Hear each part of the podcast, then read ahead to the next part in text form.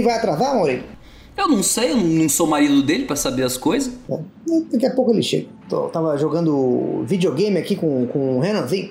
Renanzinho arrumou um videogame agora, Maurício, acredita? Acredito. A galera, agora ele é da galera dos games. O joguinho preferido dele é Mortal Kombat. Tá sendo muito legal porque tá servindo para nos aproximar cada vez mais. Sempre jogamos juntos. É bom demais. Mas eu não deixo ele ganhar não, Maurício. Comigo não tem essa de deixar a criança ganhar não. Já chego dando um fatality, arrancando a cabeça do, do personagem dele, cortando no meio, congelando ele, depois dando aquele socão para ele se espatifar em mil pedaços. É muito criativo esse jogo, estimula muito a criatividade da criança. Mas, mas Renan, não é muito violento esse jogo não pra criança? Não, mas eu só deixo ele jogar vendado, Maurício. Vendado. Eu até achei que isso ia desenvolver a habilidade dele de, de se guiar apenas pelos sons e ele se tornaria um grande mestre no Mortal Kombat, mas não. Ele não faz nem ideia de onde o bonequinho dele tá, ele realmente virou um alvo muito fácil pros meus golpes. Eu arrebento ele, Maurício, sem o menor esforço. Mas, graças a Deus, ele nem vê.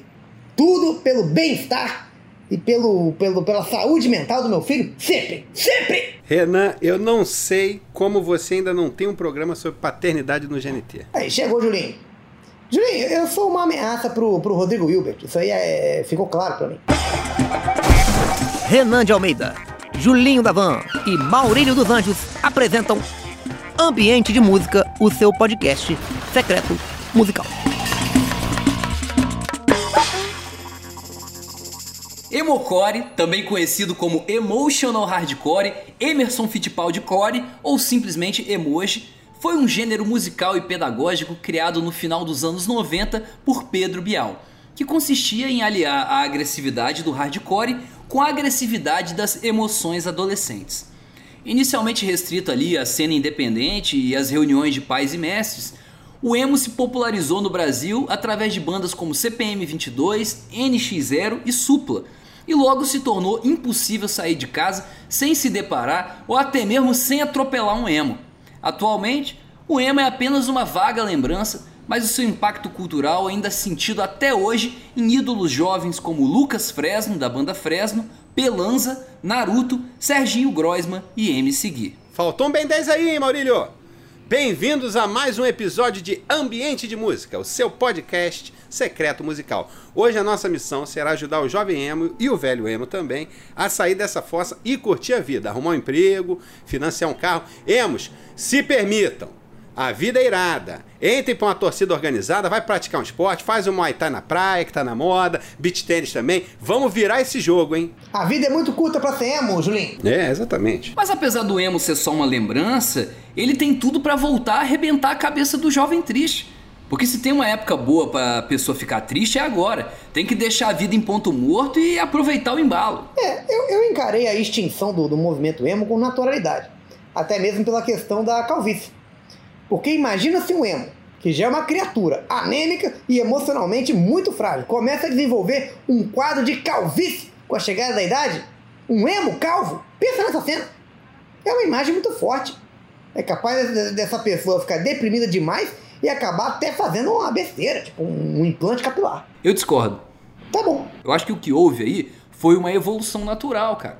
Os emos amadureceram, eles passaram no vestibular e acabaram virando hipsters. Ó, já eu não faço a menor ideia do que houve com emo, nem quero fazer. Emo, vocês estão sozinhos, mas essa aí. Inclusive, esse programa hoje aqui vai ser muito tranquilo para mim. Tô jogando solto, não tô up to date com o tema, não tem mais nenhum compromisso com o estilo de vida emo. Eu tô aqui para brincar de opinar hoje. Hoje ninguém me segura. Vocês sabem, me conhecem. Ser bem informado só atrapalha na hora de discutir. Eu prefiro discutir sem ser acorrentado por fatos. É, mas é, a gente sabe, a gente conhece. E esses são os melhores debates. São os melhores debates. E você, Julinho, é um dos poucos debatedores que tem a coragem necessária para chegar totalmente despreparado na discussão. Obrigado. Eu sou, eu sou testemunha disso. Eu já vi você falar diversos absurdos, sempre com muita convicção. Eu não comecei ontem, né, Renan? Eu tô nessa há muito tempo, modéstia à parte. É, exatamente. Você conseguiu conquistar, Julinho, a autoconfiança que só as pessoas totalmente ignorantes têm. Pra mim é natural, Renan, vem fácil. É, cara, e, e, não saber absolutamente nada sobre um tema é a única maneira de vencer um debate atualmente. Valeu pela força aí, galera. Valeu por estar fortalecida. Às vezes eu acho que vocês são os únicos amigos que eu tenho de tá, Vamos começar do início aqui, galera, no, no tema. É, eu acho importante a gente definir o seguinte: o que é uma banda emo? O emo foi definido pelo, pelo Maurício, mas o que é uma banda emo? Uma banda emo é um grupo que se caracteriza pela apatia, pela melancolia de seus integrantes. Né? O que é totalmente compreensível, porque eu, eu, eu também ficaria muito deprimido se eu tocasse numa banda. É normal o, o jovem ficar triste porque ele acha que o mundo é um lugar cruel e a vida é uma sucessão interminável de fracassos. Mas depois ele cresce, né? E vê que era isso mesmo. E fica tranquilo de saber que ele estava certo desde o início e que ele não perdeu tempo sendo feliz à toa. É, mas isso não acontece em todo lugar não, tá? O emo só fez tanto sucesso no Brasil porque o nosso país é abundante nas duas principais riquezas naturais necessárias para a proliferação do emo. Aqui tem muito adolescente, é importante ter adolescente, e muito motivo para chorar, tem que ter motivo para chorar, ninguém chora de graça. O Japão, por exemplo, lá todo mundo é triste, mas não tem mais adolescente no Japão. Já nos Estados Unidos, também fica mais difícil pro emo, porque o adolescente lá ele fica triste, se alista no exército, o governo coloca uma metralhadora na mão dele e o problema tá resolvido, ele não precisa virar emo. Não, é impressionante, Julinho, como o nosso país tinha tudo para dar certo. A gente tinha tudo para ser os Estados Unidos. Temos que acreditar mais nesse país, gente. O Brasil vai dar certo, vamos, Brasil! É, eu tô sentindo a energia do Hexa, Renan. O Brasil tá exalando o Hexa pelas axilas. Muito bem colocado esse argumento burro aí do Julinho. O emo é coisa nossa sim. E não é de hoje, vem lá de trás. A primeira banda emo do Brasil foi o Trem da Alegria, que era composto por crianças tristes, porque eram obrigados pelos pais a cantar profissionalmente. É só você olhar as letras do trem. O maior sucesso deles, a música Pra Ver Se Cola, conta a história de um menino que se apaixonou na escola. Uma única música aborda os dois temas mais angustiantes na vida de um jovem, que é o que? É o amor e é a educação. Aquilo é uma facada no peito da criança. Gente. Eu vejo é, essa música aí do Trem da Alegria mais como uma afronta à disciplina escolar. É um grupo de jovens rebeldes cantando sobre burlar as leis da avaliação de conhecimento formal, que é a chamada cola. Não foi à toa que a ditadura militar acabou com mais essa manifestação cultural e mandou prender o Juninho Bill. Não sei se vocês lembram disso. Uma vez Renanzinho chegou em casa, cheio de fórmulas matemáticas e os nomes dos afluentes do rio Amazonas escritos pelo corpinho dele inteiro. Eu achei que ele estivesse colando, mas não era isso. Era porque o, o, caderno dele acabou no meio da aula, só que ele é tão estudioso, Maurício, tão, tão dedicado, que ele continuou anotando a matériazinha dele no próprio corpinho dele. Felizmente acabou pegando uma infecção, porque a tinta era, da caneta que eu comprei era extremamente tóxica, e ele teve que ser hospitalizado. E acabou repetindo de ano de novo. Ou seja, a dedicação não adianta nada, só atrapalha. Falei isso pra ele no hospital. É, ele não tem tua malícia, né, Renan? Não eu sou malícia pura, Julinho. É difícil você ver isso em outra pessoa. Às vezes você vê pessoas que têm 60%, 70% de, de malícia. Mas 100% malícia, aí não vê. Mas voltando ao tema do programa, é, mesmo com essa história linda aí que o M escreveu no nosso país, ainda é difícil saber quando é que essa tribo urbana realmente nasceu. Porque no início muita gente estava confusa e acreditava que o emo era só um gótico analfabeto. Mas isso não é verdade. Existem muitas diferenças entre essas duas tribos urbanas. No fim de semana, por exemplo, os góticos se reúnem no cemitério para transar. Já os emos se reúnem no shopping para não transar. É, foi só recentemente, Maurílio, que eu descobri que a evolução do gótico não é o emo. A evolução do gótico é outro gótico ainda mais sombrio, que é o super gótico. No total existem cinco dungeons góticos, Renan. Eu sei porque meu primo foi o primeiro gótico com graduação de segundo dan de Jacarepaguá, o Guto Gótico que hoje em dia é dono da Guto Gótico Autopeças. É, porque fora desse ramo aí das autopeças, é difícil uma profissão hoje em dia que você possa ser gótico e mesmo assim respeitado como profissional. Só o juiz de direito pode ser gótico em paz, que é uma pessoa de capa preta, mal-humorada, que não gosta de ninguém e cultua a morte. Todo juiz já é naturalmente gótico. É, mas nem todo gótico é juiz. É, deixando de lado um pouco os góticos, né, que não é o tema aqui, é, e nos dirigindo para o outro extremo do espectro ideológico emo, temos o exemplo de uma espécie que também se adaptou muito bem ao clima do Brasil, né? que é o, o emo colorido, exemplificado por artistas como Restart, a banda Cine e a primeira formação dos Power Rangers. Era um emo mais solto, né? Um emo que, que tomou antidepressivo e ficou feliz com a própria tristeza. Ah, mas o antidepressivo tem esse efeito, né? Você chora rindo. É gostoso demais. Uma pessoa deprimida pode continuar com seus afazeres domésticos normalmente, mesmo que esteja com vontade de desistir de todos os seus sonhos. É, fico feliz por você, Maurílio, é uma notícia realmente legal. Mas agora, o que me deixa intrigado é o seguinte: por que, que a única atividade de um jovem emo é música? Isso não tem explicação. Não tem nenhum emo se dedicando a outro tipo de arte? Cadê os emos bailarinos? Os emos carnavalescos? Os emos pintores? O único pintor emo que teve foi o Van Gogh. E mesmo assim, ele arrancou a própria orelha antes de ter a oportunidade de ouvir emo. De ouvir canções como Alguém que te faz sorrir, da banda Fresno. Olha o triste destino desse artista. Não, calma aí, Renan. Eu, eu acho que você está esquecendo do Adonai, o misterioso palhaço mascarado que divertia e aterrorizava a criançada com mímicas e jogos corporais diversos lá naquela novela A Viagem. Porque ele era emo. Não seja leviano, né, Maurício? Por favor. Nós não estamos aqui numa mesa de bar. Nós estamos é, gravando e publicando. Daqui a pouco ele tá opiniões. cuspindo no chão aí, Renan. É, o misterioso Adonai trabalhava como hospitalhaço, que é uma, uma profissão belíssima, emocionante, que acolhe pessoas que estão acamadas, que estão sofrendo, e mostra para elas que as coisas sempre podem piorar com a presença de um palhaço com a fantasia pela metade. Meu abraço a todos os hospitalhaços do nosso querido Brasil. É, e o hospitalhaço, ele sofre o mesmo preconceito do gótico. Tinha que ter mais profissionais palhaços, gente. Um despachante palhaço, um controlador de voo palhaço, um salva-vida palhaço, um açougueiro palhaço. Vamos abraçar a causa dos palhaços. É verdade, por que só médico palhaço, né? Tanta profissão É. boa para ser palhaço. O meu advogado é palhaço, é o doutor Celso Pirulito. Fico feliz, né? Fico feliz. E eu penso o seguinte: quer ser um palhaço emo? Tudo bem.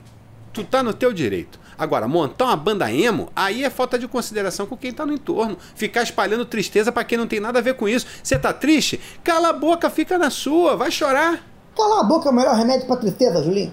Exatamente, não é pra sair por aí entristecendo todo mundo com a sua música, não. Eu conquistei minha paz de espírito com muito esforço e good vibe. Não vai ser você que vai tirar ela de mim, não, senhor emo. Tô com você, Julinho.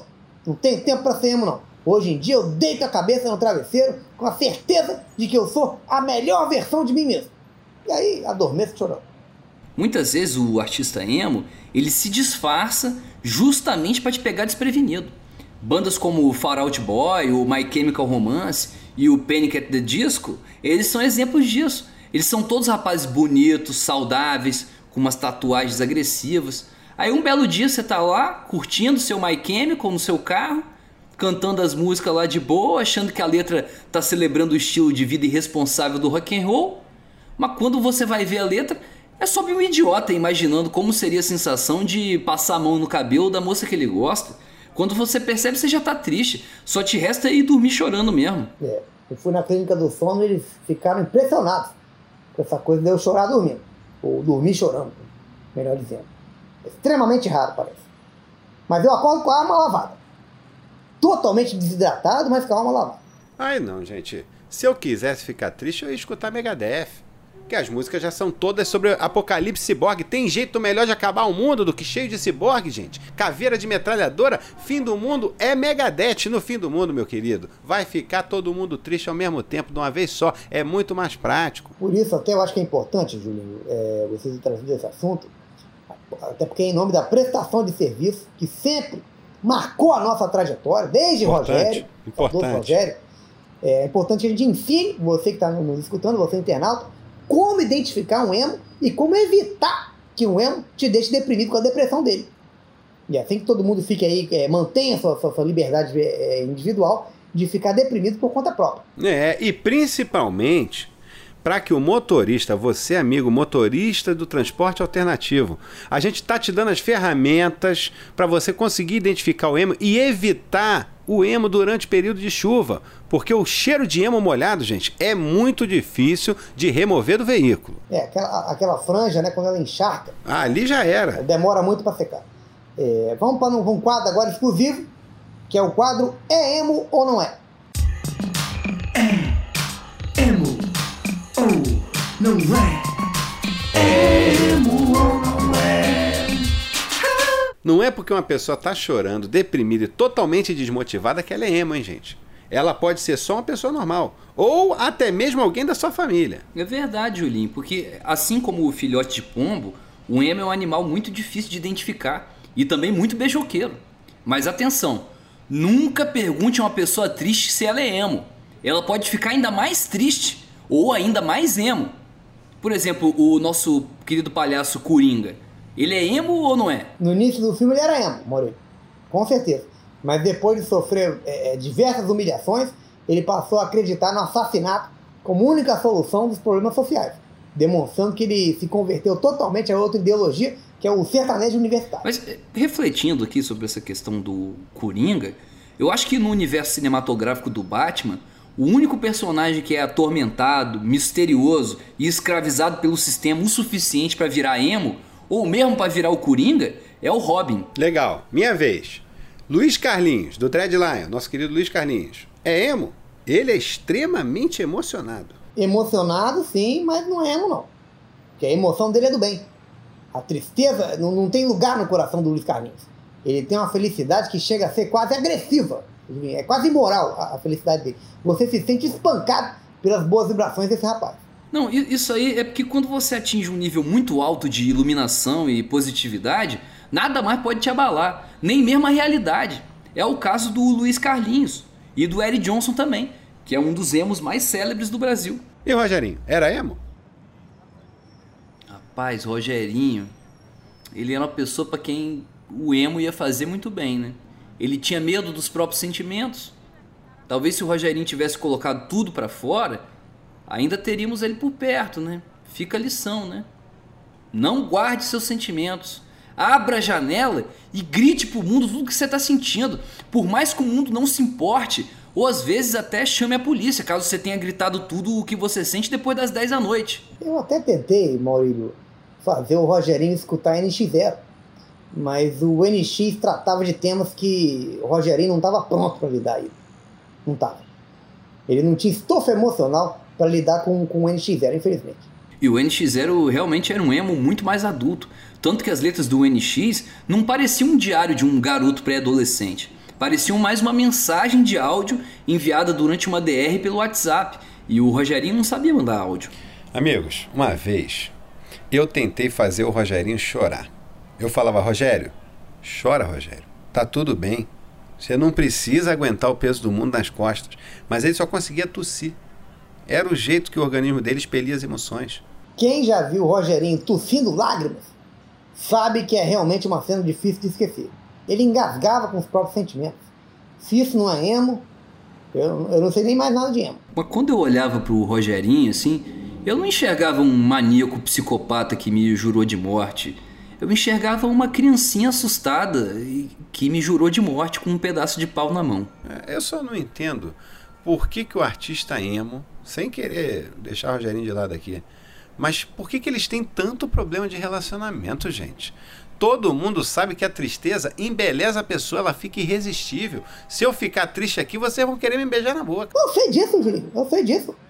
Agora que eu tô solteiro, eu também tô ficando triste direto. Às vezes eu saio de carro pela madrugada, só pensando coisas tristes, sem rumo, pensando tristeza, bem focado nos meus pensamentos. E é cada oportunidade de paquera, Julinho. Às vezes eu estaciono numa iogurteria, começo a chorar desesperadamente, muitas vezes soluçando, sem conseguir articular as palavras mais simples, e você precisa ver. Chove mulher em cima de mim. Chove, Julinho perguntando se tá tudo bem, se é para chamar uma ambulância, né? Às vezes pessoas oferecem primeiro socorros, e daí para um, pra um, um beijo com, com um toque de, de iogo limão diet, deve ser um pulo. Nunca aconteceu, mas tá, tá, tá próximo ali, tá próximo de acontecer. Já já pintou uma beijoca pra você aí. Eu tenho certeza que eu vou conhecer alguém, Julinho. Eu vou encontrar a felicidade novamente. Ela tá por aí, Renan. A mulher que vai te fazer feliz tá por aí já. Mas isso acontece, Renan, porque a tristeza é uma das coisas mais lindas da vida. Mas o problema é que a beleza que o emo adquire com a depressão acaba sendo inútil pela falta de um ambiente propício ao beijo na boca, como a micareta. É, então tinha que fazer o intercâmbio com o axé, gente. troca o vo- vocalista do CPM, nosso querido Badawi, com o Léo Santana do Parangolé. O Léo ia trazer um gingado e a fertilidade dele pro CPM, que tá faltando a fertilidade ali. E o Badawi vinha falando de solidão depois de ser abandonado pela namorada, exigindo resposta pra todo mundo sem fazer pergunta nenhuma. É, vou até abrir aspas aqui pro, pro, pro, Abre, pro abre pra Badawi. gente analisar. É difícil de aceitar. Você imagina isso na- em Salvador, sendo cantado para multidões de furiões. É difícil de aceitar recomeçar do zero. Levantar e caminhar, perceber que quem se ama já não se importa com você e acordar sozinho ouvindo o som da sua TV. Imagina isso sendo cantado, o, o, Júlio, em cima de um trio. O chão de Salvador ia tremer de tristeza. O emo teria muito a oferecer à cultura baiana. Uma pena que, que as autoridades culturais do nosso país, os influenciadores culturais, os agitadores culturais. Falta produtor, não- não- cadê não o vejam- Memê? Não vejam Cadê Memê, forma. Renan? Cadê DJ Memê pra fazer isso acontecer? Exatamente. É, gente, mas com essa crise que a gente está vivendo, assim, diante da total falta de perspectivas profissionais a médio prazo, muita gente acaba cometendo uma loucura, né? E, e montando uma banda emo. Até que essas pessoas desistam dessa ideia, a gente está aqui para ajudar. E vamos ensinar um método fácil para você batizar o seu projeto musical e conseguir se destacar no mercado sempre tão concorrido das bandas mal sucedidas. Caso você não esteja pensando em montar uma banda emo, essa é uma boa hora para você ir ao banheiro urinar ou urinar em algum outro lugar da sua preferência. Vamos nessa? Dica do dia, dica do dia. Dica do dia, dica do dia. Escolher o nome da sua banda emo consiste em dois passos muito fáceis. Primeiro você escolhe uma palavra nada a ver e depois escolhe um número nada a ver também.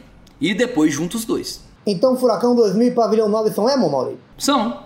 Se isso não der certo, a banda emo geralmente escolhe o nome de uma cidade americana, igual fez o Conjunto Fresno. Mas pra mim, isso é uma atitude de colonizado. Com tanto nome de cidade boa aqui no Brasil, você pode batizar sua banda emo, por exemplo, de Guriri. A Guriri não é cidade. Guriri é distrito de São Mateus. Ah, então põe São Mateus. Beleza, então ficou aí São Mateus, o nome da nossa banda emo aí. Mas antes de ir embora, eu queria aproveitar o tema e fazer um alerta muito sério pra você que tá nessa de sentimento. O irmão do Guto Gótico, meu primo também, Murilo Emo, cresceu comigo. Ele virou emo muito jovem porque sentia demais. Um dia ele se emocionou tanto que ele acabou sentindo uma lesão, hein, gente? Isso, mas isso tem nome. Isso aí, essa lesão aí chama estiramento emocional. É, é a fisgada mental, né, gente? Isso é muito comum, é comum demais. Principalmente se você não alongar a mente antes. Você fizer ali uma palavra cruzada, um sudoku. O alongamento da mente é o exercício mais importante na terceira idade. As pessoas têm que se conscientizar disso. É, é por isso que muitas pessoas, principalmente os mais velhos, têm a sabedoria de não dar notícia ruim de uma vez só. Eu procuro fazer sempre isso, sempre que eu me lembro. Quando eu estava casado com Fabiola, eu liguei para ela e disse o seguinte uma vez: Olha só, meu amor, uma pessoa muito querida e muito próxima a você acabou de ser atropelada. E desliguei o telefone. E não atendia mais. Ela ficava me ligando desesperadamente e eu não atendia. Fui firme. Aí quando eu cheguei em casa, para dar o resto da notícia, ela estava quietinha no chão, desmaiadinha, quietinha, serena. Agora você imagina se eu tivesse dito de uma vez que o atropelado era o pai dela e que tinha sido atropelado por mim. Seria uma total falta de sensibilidade da minha parte. É, Renan, mas quando a gente tem um ente querido atropelado, é melhor que tenha sido atropelado por alguém que a gente confie, né? Por alguém que a gente tenha carinho. Ah, não tenha dúvida, Maurício. É. Atropelamento fica com outro clima. Então, assim, acabamos hoje. Energia bem legal aqui nesse fim, Bem gente. legal. Parabéns pra Bem, gente. muito legal. Tá até semana que vem, você que tá, tá ouvindo a gente. Pode voltar semana que vem, que tem episódio de novo, sim, inédito. Quinta que vem. Um beijo bem molhado no rosto ou no pescoço de você, vai dar preferência e tchau! Ambiente de música. Daniel Furlan é Renan. Leandro Ramos é Julinho da Van. Raul Schecker é Maurílio dos Anjos. Roteiro de Daniel Furlan, Davi Benincá, Leandro Ramos, Pedro Leite e Raul Schecker. Redação final, Pedro Leite. Edição de Rodrigo Gonçalves. Uma coprodução Canal Brasil e Globoplay. Ambiente de música é ambiente de droga. droga, droga.